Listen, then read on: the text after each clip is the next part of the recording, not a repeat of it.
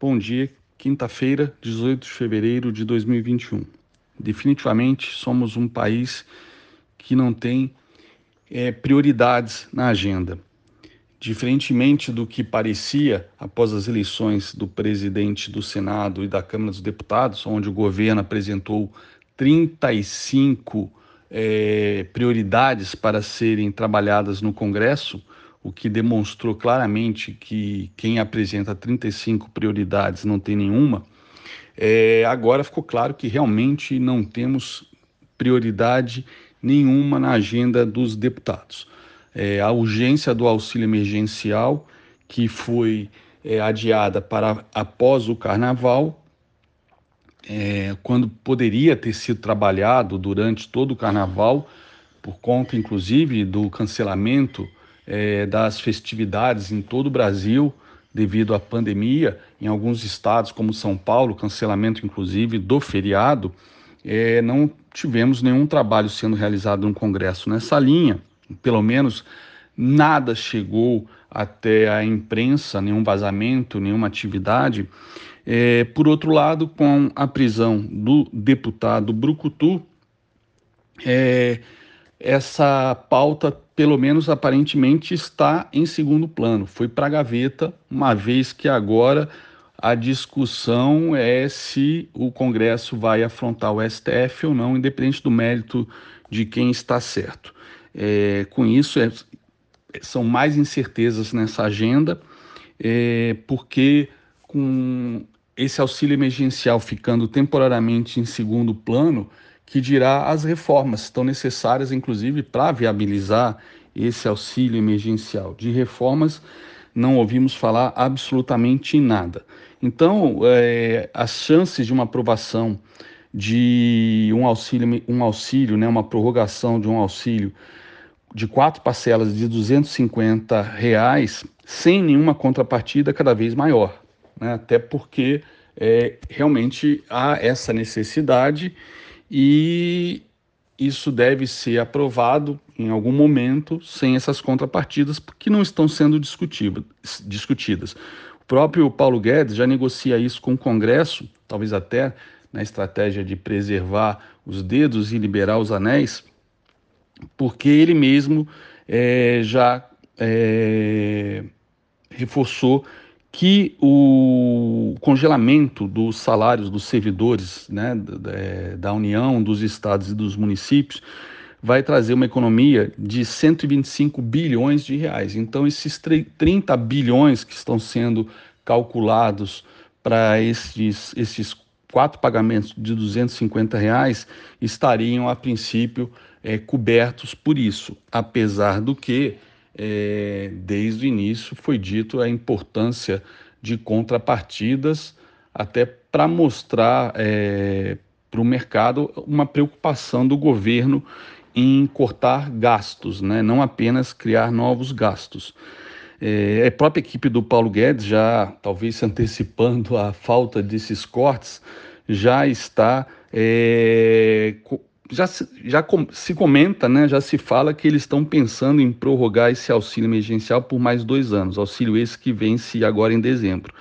Eu duvido que eles consigam isso é, em véspera de ano eleitoral, de eleições majoritárias e as eleições legislativas é, federais e estaduais. Acho quase impossível. É, isso é uma, uma pauta que, a princípio, ontem o mercado não sentiu, pelo contrário, ontem tivemos é, um Ibovespa fechando com 0,78% de alta, puxado principalmente por uma alta forte da Vale, 2,62%, e principalmente por Petrobras, mais de 4%, tanto a PN quanto a ON. É, tivemos a alta dessas ADRs no feriado de carnaval, que nossa B3 não estava, não estava funcionando, e o, o otimismo com as commodities é, persiste. No caso do, do petróleo, não é nem tanto otimismo, né? Na verdade, a nevasca que atingiu os Estados Unidos é, fez os Estados Unidos terem maior declínio de produção da sua história com um terço das refinarias paradas, né? Então, isso. E é claro, é, os dados da produção da Petrobras para de janeiro, com uma alta de 7,8, ajudaram bastante a turbinar, turbinar é, as ações da nossa petrolífera. Além disso, nós estamos é, com os, o petróleo né, no mercado internacional é, em forte tendência de alta nos últimos dias. É, nesse momento, o WTI futuro subindo 0,20, mas já na casa dos 61,25 dólares o barril. E o petróleo Brent, o petróleo é, negociado na Europa, que é o padrão inclusive da Petrobras, ele superou os 65 dólares ontem e agora está trabalhando com uma queda de 0,74, mais na casa dos 64 dólares e 50 centavos. Então, isso tudo permitiu que o nosso Ibovespa é, andasse descolado do mercado americano, que ontem teve um pequeno, um pequeno recuo é, com relação ao SP500 e um recuo um pouquinho mais forte com relação ao Nasdaq. Nesse momento, o SP500 futuro caindo 0,36, Nasdaq futuro caindo 0,64, Dow Jones futuro caindo 0,22. Ontem nós tivemos o SP com uma queda quase que praticamente trabalhando na estabilidade de menos 0,03 e Nasdaq menos 0,54. Porém, Dow Jones com uma alta de 0,29. Já tivemos aí o retorno da China depois do, da, da semana de feriado e nesse primeiro pregão abriu com uma forte alta, mas e fechando com uma alta, devolveu parte dessas altas, fechando com uma alta modesta de 0,55%. É... O que nós estamos vendo nos Estados Unidos, que talvez tenha provocado esse descolamento, né, é, a nossa bolsa subindo, e lá recuando, é, é a forte alta dos treasuries, né, que já vem subindo há algumas semanas e que isso, assim como nossos juros futuros, é, indica mais cautela sobre a inflação, né? É, apesar da ata do Fed de ontem ter confirmado que já tinha sido dito, que era esperado, que o Fed vai ser é, tolerante aí com uma inflação um pouco mais alta que 2% por algum tempo, né, priorizando justamente a criação de empregos que ainda está longe de chegar aos níveis de pré-pandemia. Né? É, e isso pode interromper esse rally. Então já há alguma, alguma, uma, algum risco é, à vista no mercado de ações americano.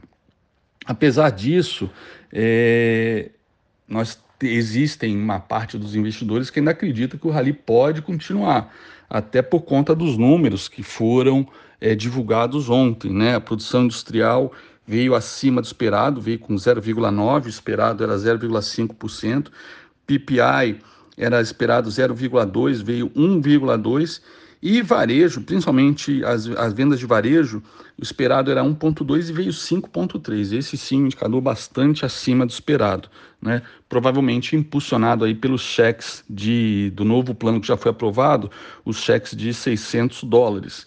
Né, que ainda podem ser é, acrescidos de mais 1.400 dólares, totalizando 2 mil dólares, e isso deve ser aprovado aí até o meio do mês de março. Né? Então, isso trazendo venda a uma forte, um forte incremento nas vendas do varejo, e obviamente isso também deve pressionar é, a inflação. Mas, de qualquer maneira, esses números fortes, né, com essa possibilidade de continuação do rally, principalmente com a aprovação do pacote, apesar das altas do, do Treasury, ainda não há um consenso aí por parte do mercado americano, isso também traz riscos de uma é, reversão do fluxo do smart money para os mercados emergentes, inclu incluindo o nosso Brasil. Então, esse é um panorama aí geral é, do que aconteceu é, no mercado no mercado ontem e o que esperamos para hoje. Hoje temos a ata do Banco Central Europeu às 9h30. É, Temos o auxílio-desemprego nos Estados Unidos, é, que a previsão é que saia 773 mil é, novos pedidos de auxílio-desemprego contra 793 mil da semana passada, uma redução, portanto.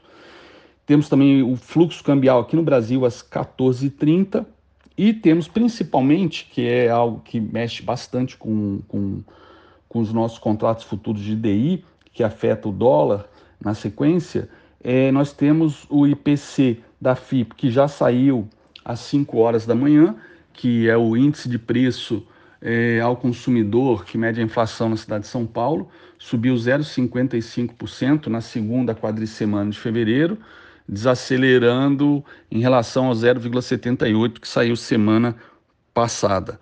Mas além disso, temos às 8 horas o IPCS e temos o IGPM, ambos os indicadores saindo às 8 horas. Ontem, vários bancos já é, subiram sua expectativa para, a, para o IPCA para este ano de 2021. E isso foi confirmado pelo próprio Boletim Focus, que elevou pela sexta semana o IPCA de 3,6 para 3,62. Então, aos poucos, o IPCA sendo revisado para cima, e isso, obviamente, acaba é, também levando os DIs junto e também é, o dólar. O próprio, os indicadores americanos né, é, proporcionaram aí um dólar mais forte é, no dia de ontem, que corroborou para esse cenário de dólar fechando com 0,79% de alta na quarta-feira.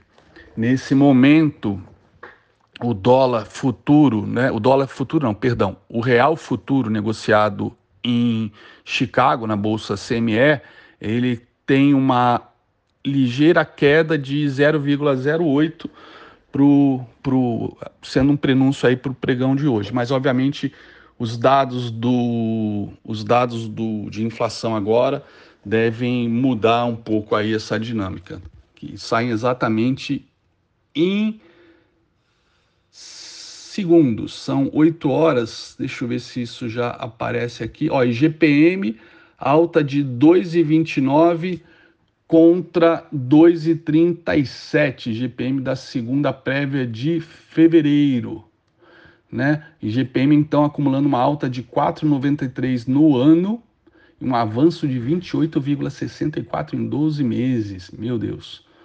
OK, então o IGPM já está na tela e vou encerrando por aqui. Desejo a todos bons negócios e boa sorte no pregão de hoje. Abraços, até amanhã.